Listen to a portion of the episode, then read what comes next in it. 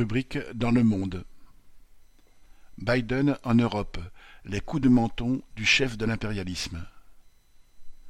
Joe Biden a traversé l'Atlantique pour participer au sommet de l'OTAN le 24 mars avant de visiter des bases américaines en Pologne. Au même moment, Anthony Blinken, son secrétaire d'État, rencontrait en Israël les dirigeants de l'Arabie saoudite et d'autres pays du Moyen-Orient. Les deux avaient le même objectif, consolider des alliances dont les États-Unis sont les maîtres d'œuvre. Les États-Unis fournissent et financent la plus grande part des armes livrées à l'Ukraine.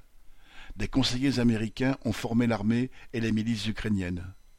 Le nombre de soldats américains présents sur des bases militaires européennes vient aussi d'être porté à cent mille, dont quarante mille sont stationnés dans des pays limitrophes de l'Ukraine.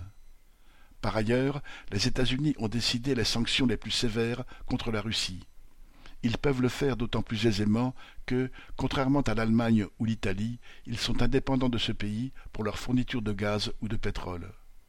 Au contraire, l'embargo sur le gaz russe est une aubaine pour les pétroliers américains. Pour d'autres capitalistes, comme les constructeurs automobiles américains, le marché russe n'a pas la même importance que pour leurs homologues allemands ou français. Bien qu'alliés, les États-Unis, la France et l'Allemagne restent des impérialismes concurrents dont les intérêts divergent.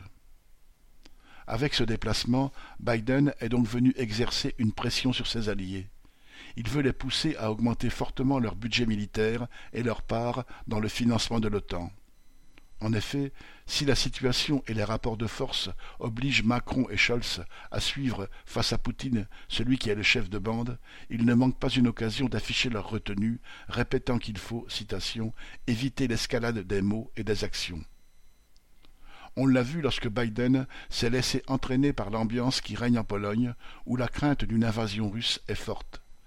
Après avoir traité Poutine de « boucher », il a déclaré citation, Cet homme ne peut pas rester au pouvoir. Même son entourage a dû fermement le démentir.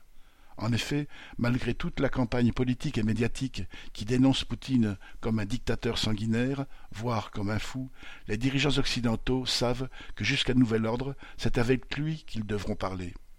Quant à souhaiter sa chute, ils ont trop besoin d'un régime à poigne capable de maintenir l'ordre sur le vaste territoire de la Russie.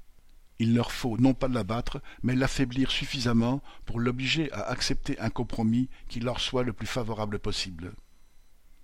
Au même moment, le déplacement de Blinken au Moyen-Orient avait le même but, tenter de resserrer les liens avec les alliés régionaux.